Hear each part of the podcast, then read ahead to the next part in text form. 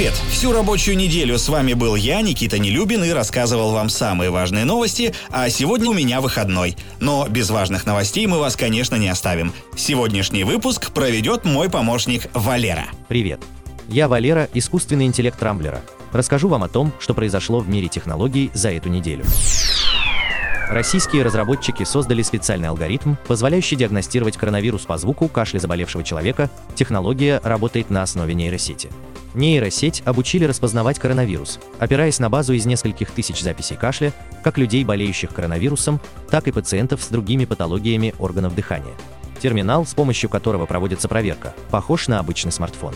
Кроме того, для диагностики можно использовать и мобильное приложение – для того, чтобы провериться с помощью обычного мобильного гаджета, достаточно покашлять в микрофон, после чего программа проанализирует звук и выдаст заключение. Проект называется Акустери. Его разработала компания Meditex, участник национальной технологической инициативы.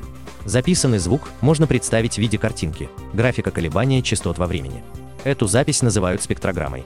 Даже невооруженным взглядом можно увидеть на ней характерный для COVID-19 рисунок, пояснил руководитель проекта, научный сотрудник физического института имени Лебедева Дмитрий Михайлов.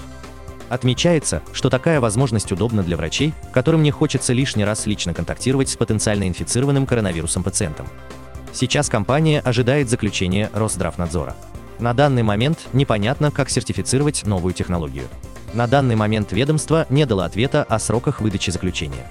После регистрации Акустери можно будет использовать в общественном транспорте, в государственных учреждениях, пока программу тестируют в клиниках и проверили ее работу в аэропортах. У кашля больных COVID-19 действительно есть свои особенности. Он надсадный, сухой, с короткими толчками. У таких больных есть и особенности дыхания, тяжелый вдох, например. Все вместе дает довольно специфическую картину, в частности, на спектрограмме, подтвердила доцент кафедры детских инфекций Самарского государственного медицинского университета Наталья Бочкарева. Ранее глава Минздрава РФ Михаил Мурашко заявил, выступая на Евразийском экономическом форуме, что Россия является одним из мировых лидеров по охвату тестирования на COVID-19. В Москве появятся специальные зоны для тестирования летающих беспилотников. Планируется, что дроны станут доставлять грузы. Рассматривается возможность создать данную зону на территории центра Сколково. Там будут тестировать сервисы по доставке срочных и крупных грузов, например, сервисы по доставке донорских органов. Свободные полеты дронов над российскими городами пока что запрещены законом. Тестирование дронов-доставщиков будет проходить в рамках экспериментального правового режима. Первые полеты, по оценкам, состоятся в 2021 году.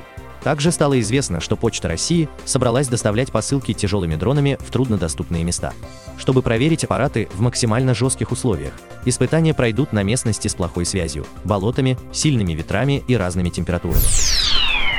В ноябре в России появится первая реклама из летающих дронов. Цифровая реклама будет запущена в рамках фестиваля «Чудо света» в Санкт-Петербурге. Компания, разработчик специализированных дронов Geoscan, в рамках фестиваля проведет шоу с участием тысячи дронов. Дроны будут собираться в шесть фигур. Три из них будут посвящены Санкт-Петербургу, а еще три планируется отдать заказчику воздушной рекламы. Это может быть логотип компании, слоган, маскот бренда или другая идея. Размер воздушной рекламы составит 300-400 метров, продолжительность показа около 10 минут. Сейчас Geoscan ищет заказчика, который готов опробовать инновационный формат. В России демонстрация рекламы с помощью дронов будет происходить впервые. В мире уже были подобные акции. Например, в Китае дроны сформировались в логотип автобренда Nissan. Певица Граймс решила записать для своего сына XH A12 необычную колыбельную. Для этого она обратилась к создателям приложения Endel, чтобы создать искусственным интеллектом колыбельную на основе ее музыки и голоса. Приложение Endel было создано выходцами из России. Оно генерирует музыкальные фоны для разных ситуаций, подстраиваясь под время суток, погоду и пульс пользователя. В приложении есть несколько режимов, например, для расслабления, снятия стресса или отхода ко сну. Граймс рассказала, что она сама пользовалась этим приложением, поэтому, когда она искала идеальную колыбельную для своего сына, идея пришла сама собой. Певица отправила Эндел свои музыкальные сэмплы и голос, а разработчики загрузили их в алгоритм программы. Правда, первые версии колыбельной XH812 совсем не оценил, но спустя полтора месяца Граймс и Эндел удалось найти идеальную мелодию. Колыбельная AI Lullaby будет доступна в приложении Eldel для iOS и Android до конца 2020 года, а вырученные средства пойдут в благотворительные фонды AI for Anyone и Обнаженные сердца. На этом пока все. С вами был Валера, искусственный интеллект Рамблера. По субботам не пропускайте интересные новости из мира технологий. Слушайте и подписывайтесь на нас в Google Podcast и CastBox. Увидимся на rambler.ru. Счастливо!